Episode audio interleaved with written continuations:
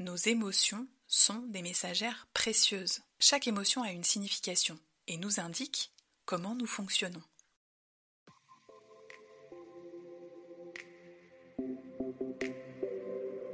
Bienvenue dans le podcast La Minute Trampoline de Caroline, qui vous permet de découvrir comment rebondir face aux épreuves de la vie, accéder à vos ressources et vivre une vie plus heureuse. Vous avez vécu ou vivez un événement difficile, traumatisant, ou vous souhaitez simplement vivre une vie plus épanouie? Vous souhaitez découvrir des sujets de fond sur des thèmes de développement personnel universels, abordés avec empathie et humour?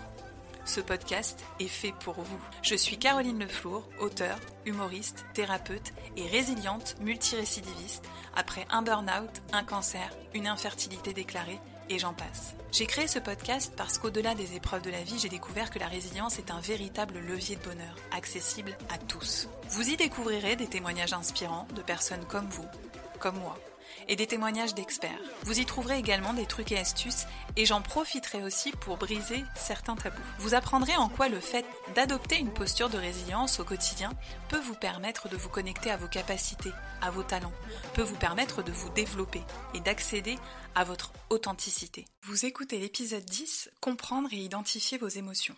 Tout d'abord, quel lien pouvons-nous faire entre nos émotions et la résilience? Vous ne voyez pas? Eh bien, parmi les étapes du processus de résilience, il y a nécessairement à un moment ou à un autre une place à donner aux émotions qui vous traversent, qui nous traversent. Celles qui interviennent en premier lieu dans le processus de résilience sont notamment la tristesse et la colère. Personnellement, j'ai longtemps essayé d'ignorer mes émotions, pensant qu'elles étaient à bannir, à proscrire. J'ai longtemps pensé qu'elles étaient preuve de fragilité, qu'elles étaient aveux de faiblesse, qu'elles ne devaient pas être exprimées, qu'elles devaient être contenues, cachées, ravalées. Je fais aujourd'hui ce même constat au travers de mes consultations en cabinet. N'avez-vous jamais entendu? Arrête de pleurer. La colère, c'est pas beau. Euh, cache ta joie. Et tant d'injonctions qui peuvent bloquer l'expression d'une émotion. Je trouve aujourd'hui indispensable de vous donner quelques clés afin que vous puissiez identifier vos émotions et surtout comprendre leur utilité.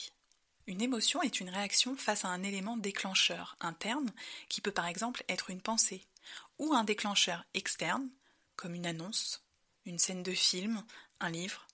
L'émotion ne doit pas être confondue avec la sensation, qui est une perception sensorielle, ni avec le sentiment, qui ne présentera pas de manifestation physique. Les six principales émotions sont la joie, la peur, la tristesse, la colère, la surprise et le dégoût. Elles sont toutes utiles et nécessaires. Nos émotions sont des messagères précieuses. Chaque émotion a une signification et nous indique comment nous fonctionnons. La peur nous indique un danger. La colère nous sert à nous faire respecter. La joie à exprimer une satisfaction. Le dégoût à nous éloigner pour être en accord avec nos valeurs. La tristesse à nous laisser le temps nécessaire à l'acceptation d'un manque, d'une perte. La surprise à nous concentrer pour faire face à un stimulus imprévu. Nos émotions comme nos peurs sont des messagères indispensables à notre bien-être. Réprimer ces émotions les nourrit, les entretient. Par exemple, une tristesse trop longtemps contenue peut se transformer peu à peu en colère. J'utilise souvent l'image de la cocotte minute pour exprimer cette idée. J'aime à dire qu'une émotion exprimée ne s'imprime pas à l'intérieur.